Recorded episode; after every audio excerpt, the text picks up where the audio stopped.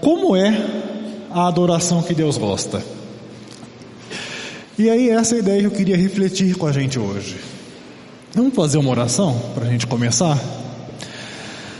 Senhor, estamos aqui nesta manhã para ouvir a tua palavra, para estudar o que o Senhor tem para nós.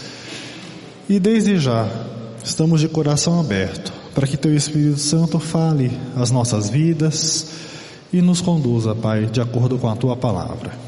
Em nome de Jesus. Amém. E para falar de adoração, uh, eu quis voltar bastante na história bíblica e começar falando sobre a arca. A arca que no Antigo Testamento era um dos, se não o mais importante uh, objeto que remetia à adoração. E a arca era um elemento que foi projetado por Deus de uma forma bastante específica, com instruções muito bem direcionadas. Uh, e aqui em Êxodo a gente vê um texto de como que Deus foi cuidadoso em dar as instruções de como ele gostaria que a arca fosse feita. Faça uma arca de madeira de acácia com um metro e dez centímetros de comprimento, 70 centímetros de largura e 70 centímetros de altura, revista de ouro puro, por dentro e por fora, e faça uma moldura de ouro ao seu redor. Mande fundir quatro argolas de ouro para ela e prenda em seus quatro pés, com duas argolas de um lado e duas do outro. Depois, faça varas de madeira de acácia, revista-as de ouro e coloque-as nas argolas laterais da arca para que possa ser carregada. As varas permanecerão nas argolas da arca, não devem ser retiradas. E é bastante interessante, eu faço alguns destaques aqui no texto em, em vermelho. Por que quatro argolas? A preocupação de uma vara para ser carregada, uma instrução tão específica de que essas varas não deveriam ser retiradas. E aí a gente vai ver Opa.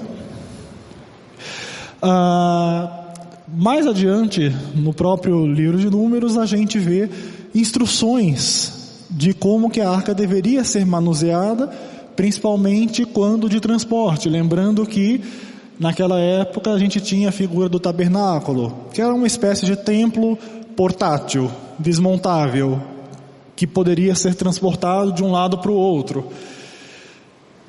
E aí em Números 4,15, quando Arão e seus filhos terminarem de cobrir os utensílios sagrados, isso aqui falando em termos da desmontagem né, do acampamento, e o acampamento estiver pronto para partir, os coatitas virão carregá-los, mas não tocarão nas coisas sagradas. Se o fizerem, morrerão.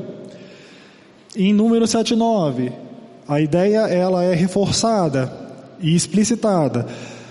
Aos coatitas Moisés não deu nada em termos de posses, ferramentas, pois eles deveriam carregar nos ombros os objetos sagrados pelos quais eram responsáveis.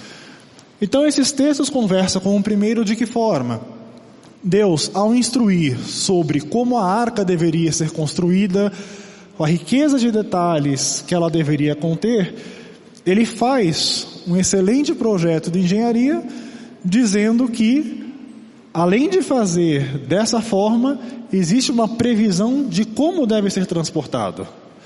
Super cuidadoso. E aí a gente vai ver um episódio relatado em 1 Crônicas, de um episódio de quando a arca precisou sofrer uma mudança dessas. Davi disse a toda a Assembleia de Israel: Se vocês estão de acordo e se esta é a vontade do Senhor nosso Deus, enviemos uma mensagem a nossos irmãos em todo o território de Israel, e também aos sacerdotes e aos levitas que estão com eles em suas cidades, para virem unir-se a nós. Vamos trazer de volta a arca de nosso Deus, pois não nos importamos com ela durante o reinado de Saul. Toda a assembleia concordou, pois isso pareceu bem a todo o povo. Então Davi reuniu todos os israelitas, desde o rio Sior, no Egito, até Lebohamate para trazerem de Kiriat Jearim a arca de Deus. Davi e todos os israelitas foram a Baala, que é a Kiriat Jearim, em Judá, para buscar a arca de Deus, o Senhor, entronizado entre os querubins, a arca sobre a qual o seu nome é invocado. Então esse texto ele expressa uma situação que poderia ser absolutamente corriqueira, de quando, mais uma vez, por algum motivo, a arca deveria ser transportada de um lugar para o outro. E o texto enfatiza qual é a importância da arca. A arca sobre a qual seu nome é invocado. Novamente, a arca, para esse contexto de Israel do Antigo Testamento, representa a presença, a santidade, Deus, o lugar onde Ele é adorado. E nesse sentido, o transporte da arca deveria ser feito conforme as especificações que já eram conhecidas aqui nesse momento. Mas vamos ver que não é isso que acontece. O texto em 1 Crônicas 13 continua. Da casa de Abinadab levaram a arca de Deus num carroção novo, conduzido por Uzá e Aiô. Davi e todos os israelitas iam dançando e cantando com todo o vigor diante de Deus, ao som de harpas, liras, tamborins, símbolos e cornetas. Quando chegaram à eira de Quidom, Uzá esticou o braço e segurou a arca, porque os bois haviam tropeçado. A ira do Senhor acendeu-se contra Uzá, e ele o feriu por ter tocado na arca. Uzá morreu ali mesmo, diante de Deus. Davi ficou contrariado porque o Senhor, em sua ira, havia fulminado Uzá. Até hoje aquele lugar é chamado Pérez Uzá. Naquele dia, Davi teve medo de Deus e se perguntou: como vou conseguir levar a arca de Deus? E aqui a gente vê uma coisa bastante interessante. A turma estava levando a arca, era uma boa intenção. A arca tinha sido abandonada, esquecida, deixada de lado durante o reinado de Saul, e existia uma boa intenção de Davi e dos israelitas em recolocar a arca no seu devido lugar. Porém, isso não foi feito da forma que deveria. Colocaram a arca num carro de bois. Estavam levando a arca como um objeto qualquer, como uma mercadoria qualquer. Os bois tropeçaram. A arca ia cair no chão. Uzá colocou a mão para segurar e Deus o fulminou. A princípio, se a gente lê isso num primeiro momento, parece chocante. Puxa, Uzá tentou ajudar. Ele tentou ali salvar a arca de cair no chão. E Deus se irou e o fulminou. Deus não leva em conta as boas intenções. Aliás, Deus nem parou para prestar atenção que Uzá estava tentando ajudar, tentando fazer alguma coisa que no seu coração parecia positivo.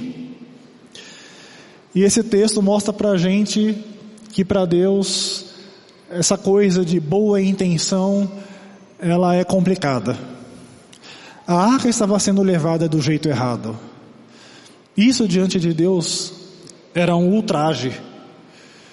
E usar no momento que põe a mão na arca para salvá-la de cair no chão, a impressão que dá, a sugestão do texto, é que assim, esse transporte da arca vem como um erro em cima do outro. E esse botar a mão na arca se torna uma gota d'água e Deus intervém para trazer juízo e assombrar a comunidade e, mostrar que, olha, façam as coisas direito, não façam as coisas de qualquer jeito. E uma coisa que eu me pergunto é: e se a arca caísse no chão? Ah, ela ia cair na terra? Ela ia se contaminar? Mas a terra também não é do Senhor? Então, grãos de areia, de terra, têm o poder de contaminar a arca, de torná-la impura? Ou o que contamina, o que traz impureza no fundo, é a ação contrária à vontade de Deus. E esse texto também sugere isso para a gente. O quanto que muitas vezes a gente enxerga problema e impureza onde não existe. E no fundo, o que traz juízo, o que traz problema, o que traz condenação, é a forma com a qual a gente faz as coisas. Um conceito importante que esse texto traz para a gente é que não basta fazer a coisa certa. Por exemplo, relembrar que a arca estava perdida, que a arca estava abandonada, que a adoração a Deus estava sendo desprezada. É preciso fazer do jeito certo. Diante de Deus, os fins não justificam os meios. Não tem essa conversa de que, puxa, se é para Deus, tudo bem como vai ser feito. No fim, o que importa é que é para Deus, é para o reino. Não, não é assim que funciona. E com essa mentalidade que vem da, do Antigo Testamento, do povo hebreu, a gente chega no Novo Testamento. E a gente vai ver um texto. Opa, voltam. Isso. Uh, quando Jesus se encontra com a mulher samaritana.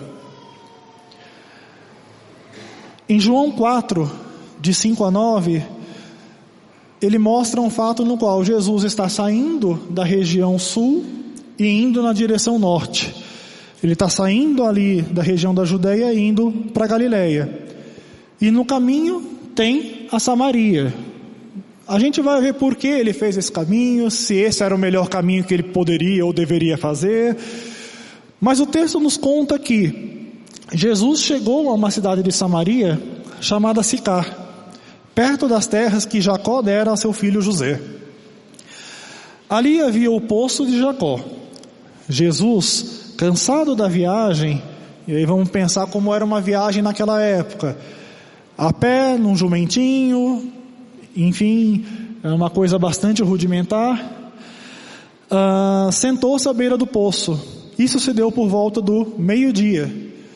Para quem já teve a oportunidade de viajar nessa região do globo, imagina que meio-dia, mesmo se for numa época de inverno, é um calorzinho gostoso. Nisso veio uma mulher samaritana tirar água. E disse-lhe Jesus: Dê-me um pouco de água. E esse parênteses aqui é do texto bíblico.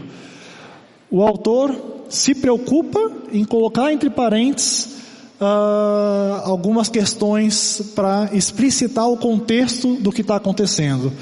Seus discípulos tinham ido à cidade comprar comida, ou seja, nesse exato momento, Jesus estava sozinho com aquela mulher. A mulher samaritana lhe perguntou: Como o Senhor, sendo judeu, pede a mim, uma samaritana, água para beber? E novamente o autor Coloca no texto a sua nota explicativa, pois os judeus não se dão bem com os samaritanos. Então isso é extremamente importante para a gente entender a reação dela. Ele pede água, tão simples quanto, e a resposta dela é: como assim? Você, judeu, pedindo a mim, samaritana, água? Que coisa mais absurda!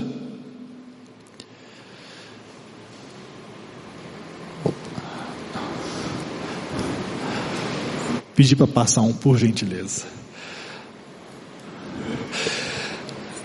E aí vamos entender esse contexto dos judeus e dos samaritanos. O que, que eram samaritanos, o que, que era essa região da Samaria? Voltando no tempo, no Israel antigo, a gente tem a época do surgimento do reino, de um reino único, o Reino Unido na época de Davi, o tempo avançou, o reino se dividiu norte e sul, e o reino do norte era o reino das dez tribos, cuja capital era Samaria. Esse reino caiu bem antes do Reino do Sul, foi invadido pelos assírios, e nessa invasão assíria, o que aconteceu? O rei da Assíria levou pessoas uh, do reino de Israel, do reino do norte, embora e trouxe pessoas uh, dos reinos assírios para ocupar a região. Promoveu uma mistura entre o povo de Israel e esses povos uh, do Império Assírio. Uma mistura de casamentos e uma mistura de cultos. A região passou a ser uh, de uma religiosidade sincrética. Deuses de todos os lados se misturaram, elementos de todos uh, essas culturas, desses povos, começaram a entrar numa espécie de simbiose uh, perversa, e o culto legítimo a Deus começou a se apagar e se perder diante dessa mistura. Uh, e mais para frente na história, os samaritanos construíram o próprio templo de adoração no Monte Gerizim. Isso aí já no pós-exílio. E óbvio que os judeus no sul, falando aí já do pós-exílio, uh, não concordavam com isso. Eles enxergavam os samaritanos como um povo impuro, como um povo que, além de etnicamente misturado, mas a questão aí não era racial, era cultica. Era um povo que tinha se aberto a outros deuses, a outros valores, a outros elementos e abandonado o culto ao Deus vivo, ao Deus de Israel. E nesse sentido eles não se davam. Até que esse templo do Monte Gerizim foi destruído por João Encano do grupo dos judeus. E aí o que era rixa se tornou ódio. Os dois grupos realmente não se davam. Eles eram vizinhos, quase como vizinhos de porta, uh, e se odiavam. E aí uma coisa interessante, se alguém um judeu padrão da época, precisasse sair da região sul de Judá e ir para a região norte na Galileia, Samaria era o caminho mais, mais perto, o caminho mais curto. Mas eles fariam essa viagem de jeito nenhum. Eles preferiam dar a volta pelo outro lado do Jordão, gastar muito mais tempo, muito mais sola de sapato, só para não pisar na terra, naquela terra, para não encontrar com aquela turma. Isso aí para dar uma dimensão de como eles realmente não se bicavam, não se falavam e não se aceitavam. E o texto prossegue uh, daquela interação de Jesus com a mulher samaritana. Jesus lhe respondeu: Se você conhecesse o dom de Deus e quem está lhe pedindo água, você lhe teria pedido e ele lhe teria dado água viva. Disse a mulher: O Senhor não tem com que tirar água e o poço é fundo. Onde pode conseguir essa água viva? Acaso o Senhor é maior do que o nosso pai Jacó, que nos deu o poço, do qual ele mesmo bebeu, bem como seus filhos e seu gado? Aqui a gente vê que esse diálogo está ficando estranho. Jesus foca no eterno. Jesus, de repente, começa a falar do dom de Deus, de água viva. E a preocupação daquela mulher é com o imediato, é com o presente. Ela vira para Jesus e fala: Mas você não tem nem um baldinho, como é que você quer tirar água? O poço é fundo, você nem corda tem. E aliás, quem é você? Você acha que é maior do que Jacó, que nos fez este poço, do qual ele mesmo bebeu? E aqui tem um certo atrevimento da mulher samaritana de falar do nosso pai Jacó, porque isso é uma expressão que, vindo de um samaritano, dito a um judeu, uh, dava uma cutucada ali na rixa. Afinal de contas, Jacó é um dos patriarcas do povo judeu. Então ela fala com ele, ignora os elementos de eternidade que Jesus está querendo colocar nessa conversa, se apega ao imediato, ao presente e ainda dá uma alfinetada. E aí Jesus responde: Quem beber dessa água terá sede outra vez. Mas quem beber da água que eu lhe der, nunca mais terá sede. Pelo contrário, a água que eu lhe der se tornará nele uma fonte de água a jorrar para a vida eterna. Jesus novamente tenta trazer a conversa para o espiritual. Ele tenta trazer o diálogo para o plano da eternidade. Ele quer abrir os olhos dessa mulher falando que essa água do poço, ela é passageira. Você bebe, mata a sua sede agora. Amanhã você tem que estar aqui de novo, porque você vai ter sede de novo.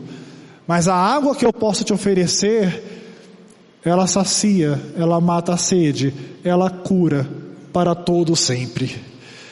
É uma água a jorrar para a vida eterna. Só que a resposta dela é: Senhor, dê-me dessa água para que eu não tenha mais sede e nem precise voltar aqui para tirar água. Novamente, ela está completamente desconectada da realidade do mundo espiritual, da realidade da eternidade, de quem é Jesus, com quem ela está falando, o que ele está querendo dizer. Ela está presa naquele imediato, ela está presa na preocupação dela de, puxa, vir todo dia aqui com baldinho, tirar água desse poço, cansa. Se você pode me oferecer uma água que mata a minha sede para sempre, que legal, eu não vou mais precisar caminhar todo dia aqui nesse poço. Ela mais uma vez responde a uma provocação espiritual eterna de Jesus com o um anseio do presente. E aí, como que Jesus vai tentar desatar esse nó? Ele poderia fazer qualquer coisa para mostrar para ela: escuta, vamos falar de eternidade, vamos falar de reino espiritual, vamos falar de salvação. Ele poderia fazer um milagre, assim como ele fez em outras passagens dos evangelhos. Ele poderia revelar a sua glória. Mas não. Com essa mulher, como ele decide agir? Ele decide trazer à tona a vida dela. Ele decide mostrar por que ela não estava captando e entendendo essas verdades espirituais, essa conexão com a eternidade. Então Jesus lhe disse: Vá, chame seu marido e volte. Não tenho marido respondeu ela. Fez uma pergunta, deu uma resposta. Disse-lhe Jesus: Você falou corretamente, dizendo que não tem marido. Você não mentiu. O fato é que você já teve cinco, e o homem com quem agora você vive não é o seu marido. O que você acabou de dizer é verdade. Então, Jesus, de uma forma bastante elegante, vira para ela e fala: Moça, você é um monte de coisa, menos mentirosa.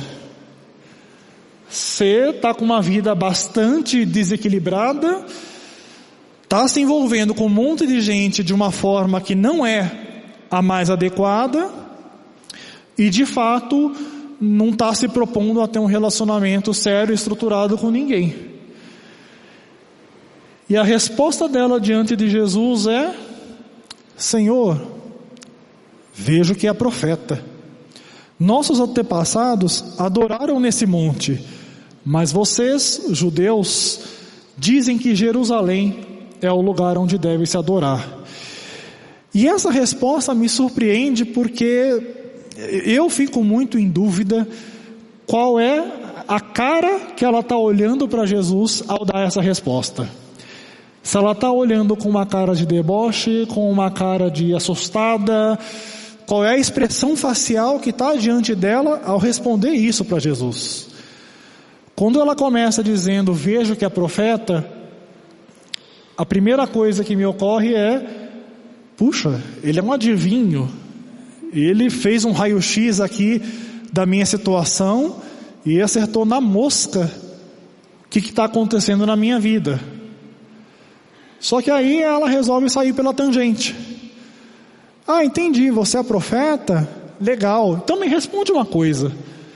Os nossos antepassados samaritanos adoram nesse monte, Monte Gerizim. E vocês judeus falam que lá em Jerusalém que é o lugar certo. E aí, como é que funciona isso? Eu também não deixo de imaginar que existe uma possibilidade pela qual essa pergunta carrega um grau de sinceridade. Tem alguns comentaristas bíblicos que exploram essa possibilidade. Por quê? Ela, como samaritana, carrega na sua mente toda essa tradição, essa rixa com os judeus, e sabe que originalmente Jerusalém é o lugar de adoração e que ao longo da história, por N caminhos, os samaritanos uh, construíram e estabeleceram o Monte Gerizim como um lugar deles. E ela, de repente, é uma das opções cabíveis aqui. Aproveita que ele é um profeta, que ele é alguém a quem ela dá um crédito. Puxa, eu estou vendo que você aqui tem um dom especial. Então me responde uma coisa: qual o lugar certo de adorar? Qual o jeito certo de adorar? Eu estou fazendo as coisas de acordo com a tradição da minha turma, mas eu sei que do lado de vocês a tradição é outra. Então aproveita que você está aqui, que você é adivinho, que você tem esse poder, que você está dialogando comigo e me diz como é que a coisa funciona. E aí Jesus vai ser mais duro ainda e explica para ela qual é o jeito certo de adorar, qual é o jeito certo de fazer as coisas. Jesus declara: Creia em mim, mulher, está próxima a hora em que vocês não adorarão o Pai neste monte, ali em Gerizim, onde eles estão, e nem em Jerusalém. Vocês, samaritanos, adoram o que não conhecem nós adoramos e reconhecemos, pois a salvação vem dos judeus. E aí Jesus falando dele mesmo. No entanto, está chegando a hora, e de fato já chegou. Jesus está ali inaugurando um novo momento de adoração, em que os verdadeiros adoradores adorarão o Pai em espírito e em verdade. São estes os adoradores que o Pai procura. Deus é espírito e é necessário que os seus adoradores o adorem em espírito e em verdade. Jesus fala para aquela mulher: se você está preocupada, se o jeito certo de adorar é indo nesse monte ou naquele outro monte, eu venho trazer uma novidade. Isso está se tornando irrelevante daqui em diante. O jeito certo de adorar não está ligado a um monte, a um lugar, a um espaço construído. O jeito certo de adorar é em espírito e em verdade. E o que, que isso significa? O jeito certo de adorar é a adoração a partir de um modo de vida espiritualmente adequado à vontade de Deus e vivendo uma vida diante da verdade que é a palavra. Aquela mulher tinha uma vida completamente bagunçada. E o que Jesus quer dizer para ela é: se a sua preocupação é com o lugar, com o jeito, com a forma de fazer as coisas, toma cuidado. O importante não é o lugar. O importante é como está a sua vida. Se a sua vida ela realmente reflete uma vida de adoração em espírito e em verdade. Se você dá atenção a vida espiritual se você vive diante da plena verdade expressada na palavra de Deus. E a pergunta que vem para a gente nesse momento é: vivemos como devemos? Diante de Jesus, a liturgia de adoração perde relevância. A forma de cultuar, ela fica em segundo plano. Não significa que não exista uma proposição bíblica de alguns modelos que podem ser seguidos, de algumas formas que podem ser mais adequadas, mas o que Jesus está enfatizando aqui é que diante dele a boa intenção não é levada em conta. O modo como vivemos é o que importa. Ou seja, não adianta nada viver uma vida errada, de fachada, ignorando a verdade da palavra, ignorando as verdades espirituais que a Bíblia nos traz, que Jesus nos fala, mas se preocupar se eu devo adorar de um jeito ou de outro, em pé ou sentado, ou batendo palma ou não, enfim, o modo, a forma, a liturgia fica em segundo plano diante da sua vida. Quando foi a última vez que você negou, opa, voltam. Quando foi a última vez que você negou a si mesmo algo que desejava fazer, pois sabia que a Bíblia não aprovaria, aprovava o que você fizesse aquilo? Qual a última vez que você se perguntou isso? E essa é uma pergunta que deveria estar constantemente na nossa cabeça, como adoradores e em espírito em verdade. Será que a Bíblia aprova que eu faça isso ou faça aquilo? Será que a Bíblia aprova que eu tome esta decisão ou aquela decisão? E aqui é uma questão de maturidade. Não é a Bíblia como um livro de normas, de regras, como se fosse um código penal que eu devesse consultar e tomar decisões para qualquer ato da minha vida. Pelo contrário, enxergar a Bíblia como a palavra de Deus como Deus falando audivelmente com cada um de nós. É estudar a Bíblia a partir da ótica de quem quer conhecer a mente de Deus, quer entender como Deus pensa, como Deus agiria, e a partir disso, tomar as suas próprias decisões alinhadas com a forma de pensar de Deus. Parece fácil, mas não é, porque a vida é dura é muito dura, a vida é difícil. E de vez em quando surgem alguns momentos de felicidade que duram rápido e a gente novamente encontra a face dura da vida. Algumas vezes a vida fica tão difícil que a gente topa qualquer felicidade que nos aparece pelo caminho. Algumas vezes a situação é tão complicada, a nossa, nossa jornada está tão esburacada, que apareceu qualquer pedacinho ali de conforto, a gente já sai correndo, a gente se joga e nem avalia se essa felicidade ela é boa, ela é legítima diante de Deus. Ela é saudável diante da ótica de quem é um adorador em espírito e em verdade. E isso é uma coisa que é difícil para todos nós. Por quê? Fazer a coisa certa já é difícil, é uma luta contra o nosso velho eu, é uma luta contra a nossa natureza pecadora uh, para tomar decisões corretas. Agora, fazer a coisa certa do jeito certo, sem pegar atalho, sem justificar nada, aí é mais difícil ainda. E a vida nos propõe momentos de felicidade que, ora, podem ser positivos, são dádivas de Deus, mas ora podem ser tentações que nos desviam do caminho e muitas vezes tentações travestidas de fazer a coisa certa, tal como usar. Transportar a arca poderia ser uma coisa boa, mas o jeito como foi feito não foi correto. E isso é um ponto de atenção para a nossa vida. A mensagem de Jesus é dura. Se a vida é dura, a mensagem de Cristo é mais dura ainda.